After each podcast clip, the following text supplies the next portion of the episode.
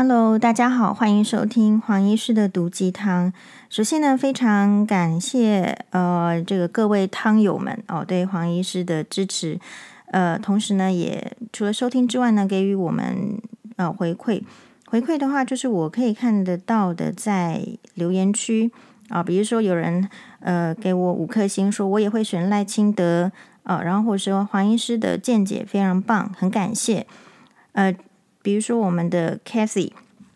他说真的欣赏、认同黄医师每次分析事情清晰细腻。虽然我是偏蓝，黄医师偏绿，但我觉得真理其实完全不出不冲突的啊！真的希望大家能够多听听，大家的眼界更开拓，世界更和平。很感谢啊！还有这个，哎，我们一直以来的汤友桃园大局为重台居居女士。他说：“黄医师，中秋节快乐！听到黄医师的声音，可以收起生活的忧郁，燃起女人的斗志跟呃这个斗志，一个是志向的志，一个是智力的智。啊，另外呢，呃，也给我们这个七颗星星，非常感谢这位汤友。他说很喜欢听黄医师对时事的评论观点，口条清晰，逻辑清楚，好几集呢都会反复听，反复思考，获益良多。”啊，那现在我们今天呢，就是说，所以也希望把这样子的听到的这个温暖的鼓励的声音呢，呃呃，传达给陈时中。呃，因为非常的震惊，就是说我们打开新闻呢，看到为什么他的这个昨天晚上的 F，就是他的这个 FB 呢，发出宵宵夜文，宵夜文里面的那个卤肉饭。结果被人家这个拆穿了，戳破说这个卤肉饭呢，其实是到了某个部落客二零二零年的这个图。那么，所以他的小编呢，马上出来说承认错误，而且自请处分。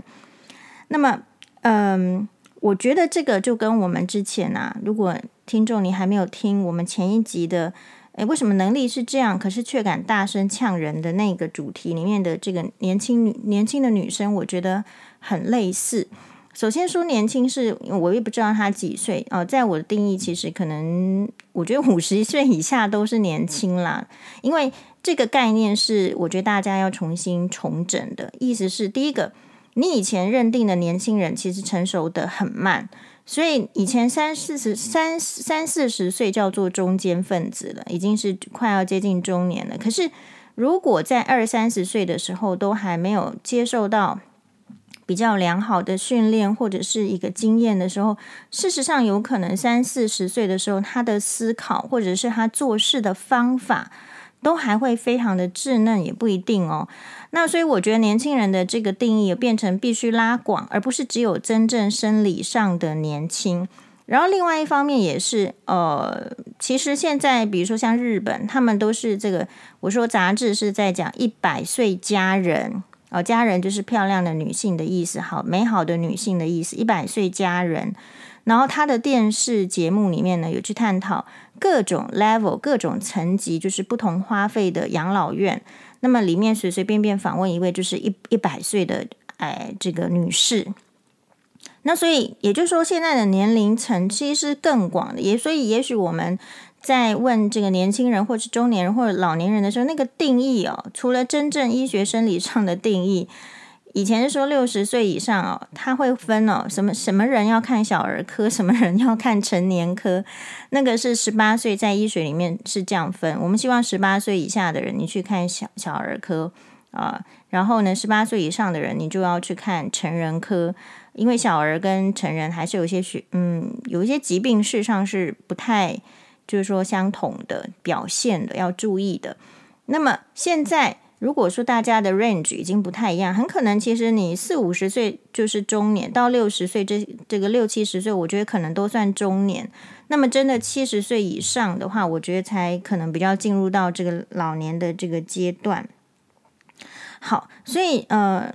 一方面也是鼓励这个陈时中团队啦，就是说怎么会进嗯、发生这个这么严重的事情？就是第一个问，第一个问是说你觉得这个事情严不严重？那么我们的粉粉专的粉丝很好的，呃荣兴，他是说这个选举期间哦，这难免是有出错的。可是呢，我就提醒他说，我就马上就回文说，重点是，我觉得台湾人的问题是，其实很容易，很容易随便，就是你看到一件错事，你说没有关系啊，很容易出错，没关系啦，就是这个你往好处想是所谓的包容力，往坏处想是你根本没有去想说这件事情是不是。呃，代表什么，或者是这件事情有没有教会这个团队要更注意什么？哦、以我来说的话，所以比如说这个团队，因为我不真呃不真的认识呃任何陈时中团队竞选团队里面的任何人，好，即便这个之前那个徐小溪有公布说他的竞选团队里面是不是有好几个正二代，但我自己在猜呢，我那个看到那则新闻的时候，我也想说是不是顶多是挂挂名。不确定他的团队到底是谁在做的意思，但是如果说这个团队有年轻的主力，也有中年，也也有老老年，假设是这样子的时候，理论上他要比较跨世代，他会知道跨世代的需求，呃，跨世代的需求，比如说为什么去吃卤肉饭，是吃给谁看？这年轻人吃宵夜是吃卤肉饭吗？哦，这是第一个疑问，因为我个人不吃宵夜，我觉得吃宵夜不健康。哦，吃宵夜的意思就是说，只有年轻人会吃宵夜嘛，或者是对身体比较不在意的人会吃宵夜。因为，呃，理论上我们还是会根据肠胃科医师的建议呢，比较养生一点的做法是，你在睡觉前至少两个小时你是空腹的，否则变成你睡觉之后呢，理论上你的器官应该是要比较休息的状态。可是如果你有食物在胃里面的话，你你的胃就要持续的工作。哦，然后还有啊，年纪比较大的人，其实那个食道跟胃接触的那个这个接的这个地方哦，可能都会比较松弛。我们是口腔嘛，呃，然后接下来是食道，然后食道接下胃，食道只是一个运送食物的，好像一个管线一样，它并不具有消化功能，要送到胃，然后小肠、大肠往下走。那你这个，因为人只要年纪比较大的时候，在这个食道跟胃的交接处常常是比较松弛的。松弛的意思是说，很容易所谓的你听到的胃食道逆流。所以，如果年纪比较大的在吃宵夜，那你们你的这个消化没有完全的时候，你又躺下来睡睡平平的时候，其实就会胃食道逆流。那胃食道逆逆流，你会听到有一些人他会跟你讲胃周周，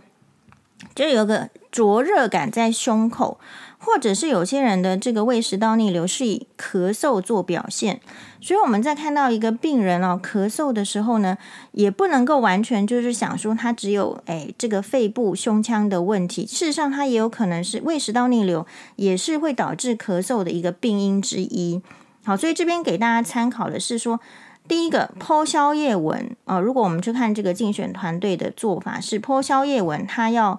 呃，就是引起大家注意的是是哪一个这个族群？那么以我来看的话呢，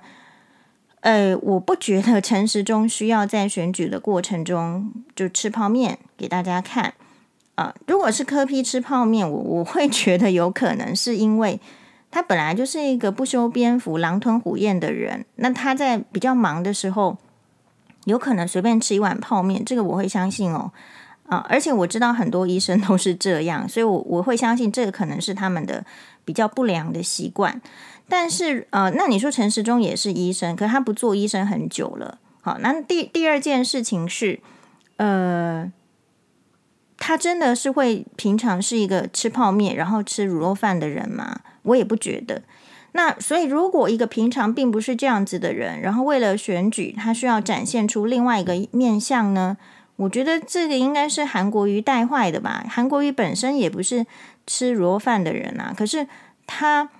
呃，或者说以卤肉饭为主的这个生生活族群这个阶层的人，那出来吃是代表什么意思？是要拉近那个距离哦，就是说你吃的呢，我也有吃，那所以呃，韩国瑜当初竞选的时候，为什么好像大家很感动？其实他走的是更早之前蒋经国的路线嘛。嗯，蒋经国的话就跟那个蒋中正不一样，诶，蒋中正是比较威权、比较神秘的哦，所以他是吃的，大家好像觉得比较高级，好像要在圆山饭店才能够看到的这样的形象。可是蒋经国，我在猜他，也许呃，我的猜测跟他去过苏联是有关系的。他在那种群众，就是对群众的影响的那种，诶，也许宣传上哦，他可能就也许想得更好，所以他去吃那个庶民料理。所以他去，可能你看到很多店都有那时候跟这个蒋蒋经国的合照什么。事实上，如果你今天回过头来看，以他的身体的状况，他糖尿病，不太可能他的御医会就是赞同他吃那些食物。好，所以同样的，今天再来看哦，所以我们台湾的民众想要知道的选举是什么？就是大家不想要知道政策，好，对政策无感，或者是说没有那个呃学识判断力，知道说这个政策到底在说什么。可是大家呢，还是基于这个八卦心啊，比如说想要看到蒋蒋万安为什么没事跑去跟人家婆婆妈妈踢足球，还是跳土风舞有吗？啊，为什么去一个地方呢？弄上围裙，然后怎么怎么样做什么事情？炒菜吗？啊，为什么我们的候选人需要去吃？呃，卤肉饭或是什么给大家看？呃，我不太知道大家在看这个美国的竞选的时候会需要这样子买？可能会需要有一些花边哦，有一些新闻。好，那既然需要的时候，我觉得那就把它做的确实一点。做的确实一点是说，很多事情你不要说它是小事情，你要知道的是为什么这个小事情别人都知道，可是他的团队可以不知道，或者是说是不是？闲散惯了，比如说你出什么事情都有人给你擦屁股、收尾巴，呃，然后呢，所以你久而久之你会觉得出错也没有关系。比如说像我自己的话，会觉得说这件事情哦，就代表说你不是不能够去用别人的照片，你帮好呃，你好心的帮这个小编想是说他希望呢这个画面比较美美满一点、完美一点的意思。那如果真，我相信陈时中是有去吃那个小吃摊啦。那去吃的话，是不是现场已经很晚了？然后一个卤肉饭的卖卤肉饭的地方，到底能够拍出多好看的照片呢？其实我在看人家拍这个好看的美食照片哦，他们其实也拍很久诶。我曾经在一零一地下街在那边吃的时候，那个可能是一零一的这个场。呃，也许是公关部门或者是商店的这个公关部门，他是真的是请人家来拍，然后在那个也是一样哦，地下街的桌子上摆摆好，然后摆得很漂亮，诶，还有打光板，然后是那个很高级的照相机，好，这样拍这个食物看起来很好吃。那如果说是我自己的话，因为首先我的 iPhone 手机就是只是 iPhone 八 Plus，呃，它就是比较旧了，然后我有注意到哈。就大部分的，嗯，台面上的这个有名的人，大部分那个 iPhone 都是随，就是很进阶版的，可能都已经是三个镜头了，三个镜头拍出来可能有各种效果，所以我拍出来的照片，同样用手机在拍哦，我拍出来的照片，呃，就是比较差的，或者是说有人说，呃，黄医师直播的时候镜头比较模糊，对，因为其实我也很少在擦擦镜头，对，那就是表示说。呃，我觉得没关系，就是一切就是诶自然就好，或者是说我没有特别要去着重这一块，所以如果你往好处想，就是说，诶那个小编哦算认真，他觉得说应该要有漂亮的照片，然后要呈现。可是呢，我相信陈时中的时间是紧迫的，就到这里就到那里嘛，哦，所以他并不是真的有那么多时间去拍出好看的照片，所以他才想去网络抓图。然后，所以这边暴露什么事情呢？你抓图的时候，我觉得应该是要通知对方。第一个是先问说可不可以用，但你可能晚上了，那么你也许没有办法及时的得到人家的回应。第一个问题是要不要等？那如果不要等的时候，是不是就是干脆这个再出出处？但为什么不问，然后也没有再出出处呢？是因为。其实第也不想要帮另外一个部落客打宣传嘛，哦，所以就然后第二个是说，觉得应该没有人这么眼尖，然后会发现我的照片出现在陈时中的网页吧，因为那个是二零二二年的那个就是呃二零二二呃二零二零年的照片嘛，所以觉得说好像也万无一失。所以我觉得这个团队这个人这样做的这个态度是，他的标准其实很低，他哦会想要省事情，而不想迎合就所谓的一般的普世公认的必须的价值标准。那这样的人其实就是随便。而且不尊重别人的智慧财产权。我们今天哦，任何一张照片，就说你要引用，你当然说不，然后他另另外一个显示出的问题，也许他不觉得这是问题，就是他法律上可能会觉得说，这个部落客的照片我可以引用，那个部落客的照片我可以引用，但实际上如果不是自己拍的照片，最好就还是要呃有一些出处的，或者是征询啊，或者是征询。那所以他可能就会，他会闪掉这一块，代表他不想要重视法律啊，不去请问别的法律专家的意见。那陈时中的团队里面有有没有法律专家？我相信一定有，所以他不会问不到。那所以第一个为什么不问？到底怎么样做是比较保险的？第二个就是完全是侥幸的心理。那这样子的人，我就觉得非常危险。做事情寻求侥幸，就是说，呃。侥幸可能不会被发现，好，所以那我相信这个事件呢，绝对不会是在这个犯错的人身身上中唯一一次，只是这一次他在公众的时候，就是很多很多只眼睛在看的时候就，就被俩包了，就是这样。好，然后第三个是跟我们之前有提到的那个，我不是说我非常的 shock 吗？非常 shock 说为什么有个年轻的女生，她可以在 Google 上。去打说女王有没有去卡蜜拉跟查尔斯的婚礼，然后这个 Google 也没有这个注记说是谁回答这个问题，只有写 did not，并女王没有去，然后他就相信了，然后他就来呛我说，呃，你黄医师您是不是活在平行时空里面？自己的能力很小，可是却是说话很大声，会去呛别人，会不会是这个这个类型的人呢？哦，也许他平常都是这个类型的人，然后他遇到的都不是像黄医师一样会去给他堵的啊、哦。我就是他，他可能以为黄医师没时间哦，就是去弄弄出那个影片，然后给他告诉他说就是这样。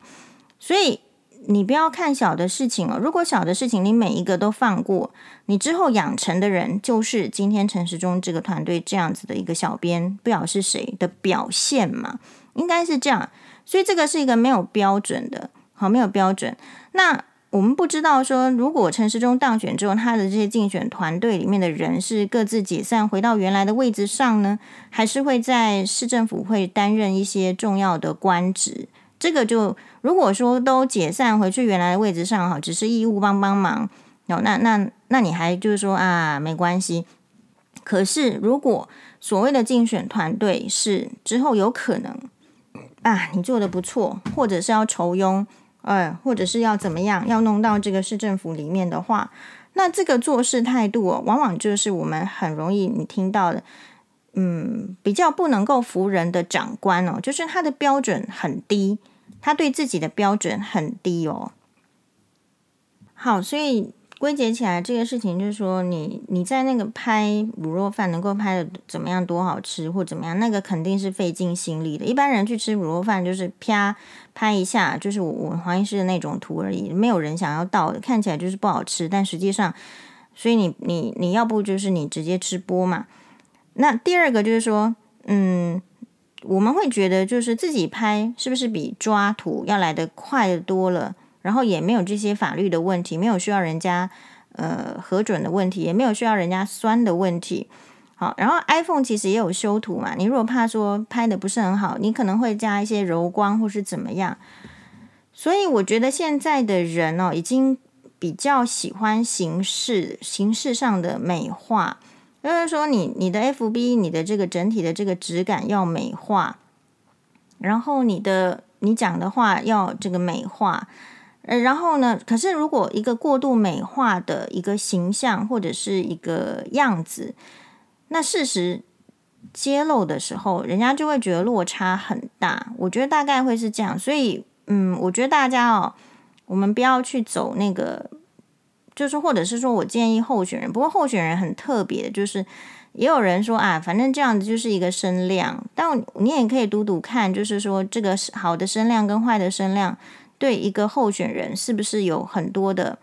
呃真正的结果的影响，也可以去比较啦。因为其实年轻人主要是在看网络的新闻嘛，老年人就是中老年人他还不见得，但是现在中老年人可能看网络啊什么的也很多。但我觉得就是说这个事情没有什么好维护的。有人说不要用盗图，这个是误用啊，误用。我觉得所谓的误用的意思就是不小心，叫做误嘛，误用。误用的意思应该是不小心。可是陈时中的这个竞选团队的人，他去使用这张图的时候，难道说是不小心吗？我不小心在网络上划到一张图，然后我就拿出来用。其实我会觉得是蓄意的啊。我一定是蓄意想要去抓别人的图，所以我才去网络上找嘛，不是这样子吗？好，难道是说我没事就是挂在网络上，然后各种资讯这样进来，那个就是随意？所以我觉得这个事情呢，不太是误用，嗯，那误用只是说你要想要把它说，因为道很难听。可是我觉得呢，要看的是当事人，就是那个被使用这个图片被拿去拿去用的，没有告知他的。的那个布洛克，他的心里会觉得是怎么想的呢？如果你是那个布洛克，你的图被人家拿走去用了，没有问你一声，你会觉得是误用，还是觉得人家是盗图？我相信可能比较多的人会觉得是盗图。好，所以这个我可能就跟大家的观点不，也许不太一样。好，然后另外还有就是说，是不是盗这个事情窃盗？盗图，今天当然不是说他窃盗没有这么严重，可是这个概念是我们在教自己，就是说这个陈时中团队的人要还要不要告诉自己的人？假设我今天是这个团队的 leader 啦，但我不是，我会假设说，我会我会说这个事实上是一个观念哦。如果你站在对那个实际上图片被拿走的人的立场，我认为事实上是比较像盗图。除非他跟你关系很好，他就是你的朋友。但是那这样今天不会有这些问题，不会有这个新闻，所以他他就会觉得说，如果是朋友，就会说啊，不小心没没问到啦。比如说我呃跟这个学妹去吃饭的时候，会有比较漂亮的图，那是因为我已经懒得拍。我说学妹，你拍的比我好，那你的图就借我用吧。对，所以比如说我可能会我教辛巴欧巴都说，如果你经没有经过别人的同意。哦，就把这个东西呢拿走的，这个就是 小偷的行为，呃呃，所以你要要求自己严格。那如果你要宽松的话，是如果你是苦主，你可以对别人宽松。我大概觉得是这样子。好，那么总而言之呢，就是希望可以，就是说，当然每次当然我们希望是这样子啊，但就是可其实如果不同政党、不同颜色。好，会有不同的脑海的意见，还是很正常。但是我觉得不要因为颜色而去不守护你应当守护的价值。有一些价值呢，它是不可以撼动的。好，比如说尊重，比如说诚实，比如说呃要认错。其实我觉得这些基本的价值，有时候常常会在利益面前可能会被模糊掉。比如说选上是利益。啊，比如说可能要迎合某一个族群是利益，可是如果你常常会因为利益而要降低自己原则标准的表达的时候，长久啦，长久我认为就不容易被信任。哎，领导者哦，要一定要被信任。我们每一个人不见得就是说立志要当总统，或者是立志要当什么台北市长。有时候，这个领导者其实仅仅只是你是在家庭里面的领导啊，你要领导你的小孩，那么你要就是领导你这个家族都有可能。那如果我们没有把这种意识放到脑海里，你常常一定不自觉的，你会受到自己私心的偏颇的影响，因为这个是你很难自自己去面对的。比如说，当我们普世的民众在抱怨。说，哎呀，那个婆婆比较偏心大媳妇，还是二媳妇，还是比较偏心小姑，都没有比对我比较好，或者是说哪个男生在抱怨说，那个爸爸妈妈在分遗产的时候，竟然好像 我没有分比较多。当这大家在这个行为上，或者是你还不是到那个境界，你只是在学业中，或者是。刚初入社会，你会觉得说，哎，为什么这个爸爸妈妈好像不公平？好像比较喜欢姐姐，比较不喜欢妹妹，或者是比较喜欢弟弟，总是偏袒着弟弟，而没有考虑到现实的状况。所以要知道的是，我们这个社会上有太常见的就是会偏心，那个心 在胸腔里面本来就是偏左边的。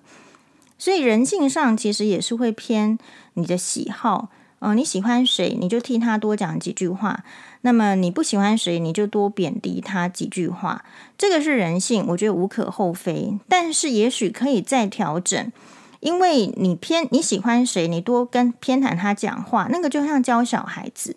如果你小时候就是这样偏着他，不告诉他正确的事情。以后他只是歪掉了，你拉不回来而已。你要在他小小偏的时候，就告诉他说：“没有，呃，我们没有接受这个事情，所以你要导正。”如果今天你曾经去呃抱怨说，呃，不管是政府啦，还是家庭，还是什么什么朋友、个人，怎么会偏你偏移到你不是可乐见的或者是可接受的状态的时候，你都要想说，其实就是当初的随便放任。才会导致这样子大角度的偏离。好，所以当然为什么会这样？因为我们台湾人习惯就是当有小事偏离的时候，指正的时候，你你只要出来指正，人家就说你啊心眼很小，没有包容力。好，你诶，他他就是一个微小的过失啊，你怎么把它弄看得这么严重？明明只是误用，你为什么说是盗图啊？就是那个标准，当标准降低的时候。其实人本来就是会表现得更差而已啊，就这样。那到底一个国家或者是说一个个人，他要能够前进，那个标准其实都是设定的比较高的。所以，呃，为什么不是说我亲日？但你说我亲日也是可以。我本来就 是比较喜欢日本，是因为他真的有让至少因为接触，也许其他国家接触也会喜欢，也不一定。就是你看到，就是说，他从这个一个岛国，呃，一个岛国本来就是这个也是很封闭、封建的，就是武士当家的，以武力为优先的，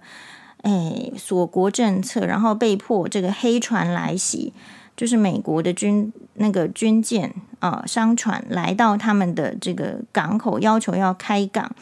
不得已的开港之后，人家受到侮辱，哎，就是会有。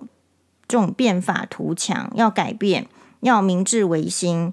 明治维新需要就是有强大的武力国防啊。我们的词那个不是，就是我们可能看到的是说，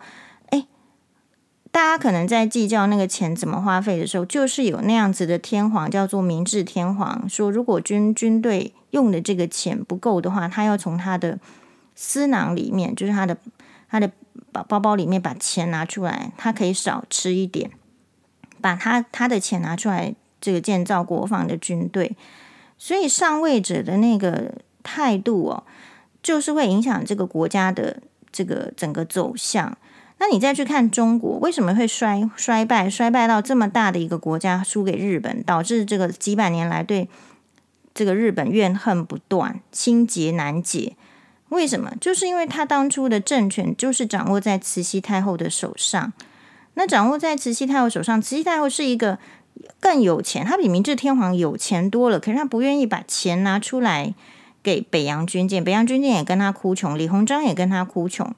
但她说这个还要人家把钱掏出来啊，军舰不要办了，先办他的六十大寿的寿宴，他的颐和园要修，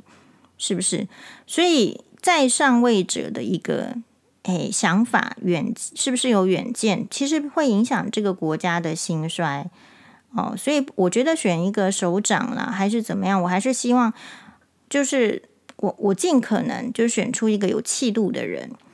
哎，然后是一个可能有远见的人，然后会坚持是非的人。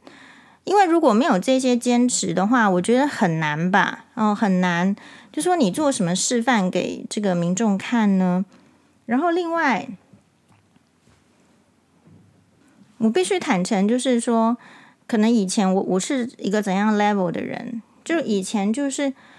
啊，那个欧阳菲菲来那个唱歌，而我们听了就投欧阳龙一票。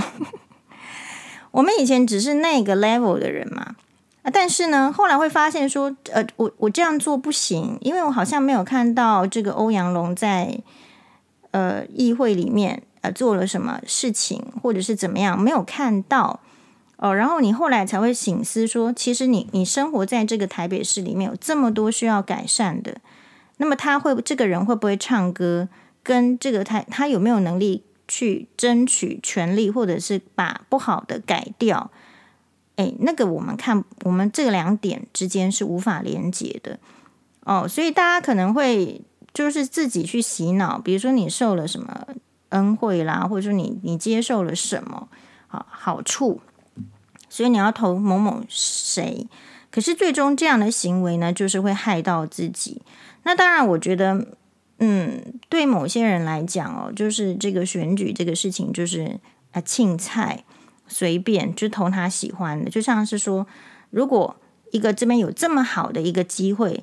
哎，一定是我还熊矮的孙回去啦，给一起啦，其他其他的人买，难免呢，就是会有这种心态。可是这样子的话，还是属于私心的，属于私心哦。私心如果遍布的话，这个地方是不可能有进步的。那我说过啦，你如果去看历史的发展，啊、历史的发展就是你在。你还是需要，就是因为你不进则退啊。你今天当然说台湾这个这个好，那个好。比如说，当我说台湾人的问题点的时候，就是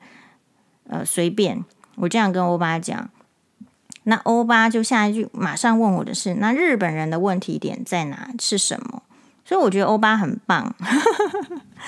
然后我就跟欧巴讲说，我觉得日本人的问题点是他没有办法在第一时间真真实的表达他的情感。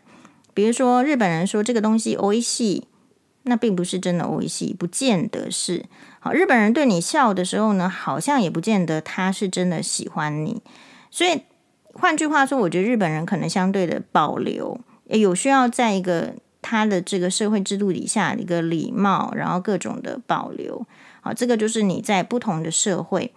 那嗯、台湾人的社会有很多好的点。可是好的点的话，就是有时候会也会跟他可能带来的弊啊，就是缺点会会直接连接的啊。只比较好的点，你当然是比较宽容，比如说很宽容啊。那些演艺圈里面多少人是曾经犯过错的，就是根本从来没看过他们退出演艺圈，然后继续的再来赚大笔的钞票。然后很多的职业呢都被这个二代所垄断，比如说。不要说官二代、正二代、富二代、一二代哦，你你想到了后康的代际，让咱呀都会叫小孩子继续来，好，但是反而就是去洗脑大家说啊，学历不重要啦，钱不重要，可是后银龙宝起啊，所以只有呆子才会被洗脑说这个什么学历不重要，钱不重要，哦。还有我嗯，我觉得是社会哦，科技一直在进步，但是在进步中，呃，我对于这个年轻人会有一些担忧，是因为呃，比如说在我们那个时代，如果没有网络，没有那么多浪费时间，成就都还只有这样了。那现在的年轻人，把大部分的时间或者是主要的休闲时间，都是只是经由这个网络上网络的沉迷。呃，不要说这个眼睛没休息了，就是我觉得心智上其实也会很狭隘，比较偏颇的，就不太知道他们在 YouTube 上一直玩游戏，好，一直打怪，对人生到底有什么意义？我认为还是应该要在你有办法吸收的时候，人家说，哎，人生很像是海绵嘛，如果可以的话，你就要不断的吸收。可是真正这种人很少。因为谁能够真正一直有健康，然后一直有财富，然后一直愿意去感受这个生活的美好呢？这个很难。当然，日本的那个黑柳彻子，历经二次世界大战，黑柳彻子，我觉得他做的蛮好的。你看到他访问好多有名的人物，连那个英国菲利普亲王他都访问过啊。然后日本顶顶尖的政治人物啦、艺人家他都访问过。可是人家为什么要给他访问？那就是他人生的阅历，还有他的思考，其实也展现出不同的深度，所以跟这样子的人的对谈是有趣的。那如果说我们的年轻人他一直沉迷在网络的时候，他有时候会跟现实世界脱节，这个脱节是你知道现实世界的人需要什么吗？或者是不能接受的是什么吗？所以这也就是我在呃，因为我在想，网络的小编一定是熟悉网络的嘛，或者是熟熟悉风向操纵的，所以才请他有这方面的长才的人才请他做网络的小编嘛。比如说，我们不太可能去请一个呃。就是对网络不熟悉啊，或者是连这个这个呃什么都不太有概念的人去做，可是你就要反过来想说，那是不是这一群他因为一直沉溺在网络的世界里面，所以他其实不太能够知道说，哎，真正在现实生活中啊，如果呃要表现什么，可能是比较大家的标准在那里，所以他个人的喜好。是跟社会所能接接受的标准是差距很大的，他不知道，他不知道，这个是我看沉溺在网络的人，呃的一个很大的危险点。嗯，就比如说你一直沉溺在网络，那么你能够知道说你想要将来想要做的是什么吗？我觉得不能。以前的小朋友，我们问他说你将来想做什么，大概十个里面也许。五个会有答案，就是不要说他一定会做，他至少有想要做，对吧？所以他回答你，或者是他愿意回答你。你现在有十个小朋友去问他问题，有一个回答你 已经算不错了。大部分的人是没有想过，不知道。所以这代表什么？这代表说，为什么需要成立在网络？因为他没有没有压力，好像没有看到边际。可是这种没有压力、没有边际的感觉，到现实生活中的时候，是会跟比如说，也许法律、也许伦理、也许人际关系上产生那个冲突的。然后，所以产生冲突，这些人很不愉快，生活上不愉快的时候，又要到处请问，然后又回到网络上，其实好像会变成有看到这样的态势，就是大家也许在网络的世界里面不是那么的开心。好，因为你在网络上会攻击或怎么样，比如说我如果。诶，我看了是都觉得无聊啦。比如说，如果我说某一个这个政治人物好的话，或者是说某一个政治人物坏的话，诶，那基本上就会有很多的，不管是护航啊还是怎么样，齁，然后就就来写一堆。但我觉得其实我们的态度是没有要怎么样啦，就是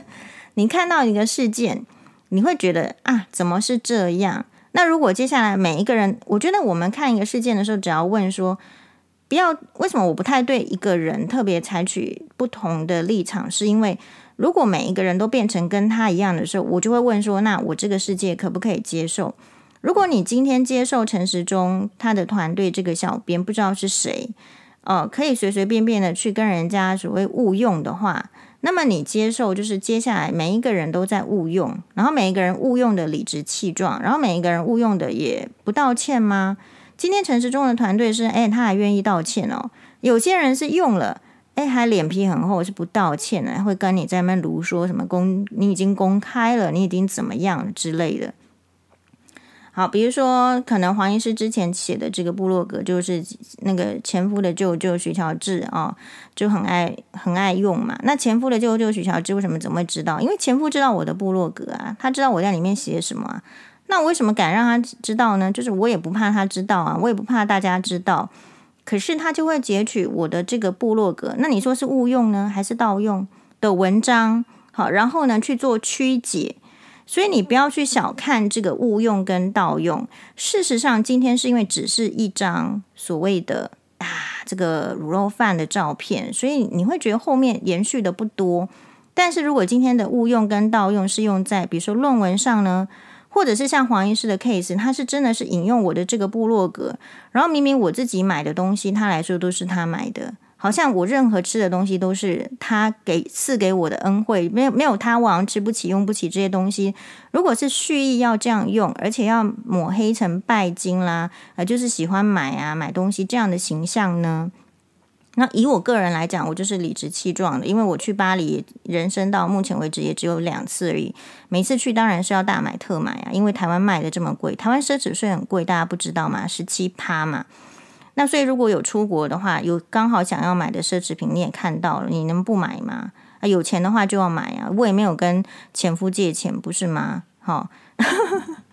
所以你不要小看这个盗图跟这个呃误用，哎，误用是跟你感情好的人说是误用，跟你是朋友，只要不是的话，我们就要把那个规格提高，而且要严正的道歉。比如说像今天呢、如果是日本人的这种团体的话，你说日本社会，他发生一件错误的事情，他一定是鞠躬道歉。有时候，呃，你会小不要小看这种鞠躬道歉的行为，它是由外在的行为去刻画那个日本人内心对正确事情的标准，所以他的国力才能够强。嘿，所以也许我觉得，诶，不管是中国还是台湾啊，国力的这个强大。为什么会在一一个时间点被这个日本超越了？是因为那个态度，所以永远不要小看态度。Alright，好，其实像美国人，你以为他很闲散，你跟他真的有接触，他在学学术上的态度就钉金诶，钉金，然后所以他今天科技。国防军事哦，你相信美国的军事超越中国吗？我相信哦。如果你看过那个二次世界大战，竟然一个那个航空母舰沉了之后，修了三天又回来再继续打，那种实力是来自于他们对那个科学的那个钉金，对医学的钉金，那个态度不是你所想象的，在那边什么喝什么啤酒炸鸡的那种态度，进到一个场域。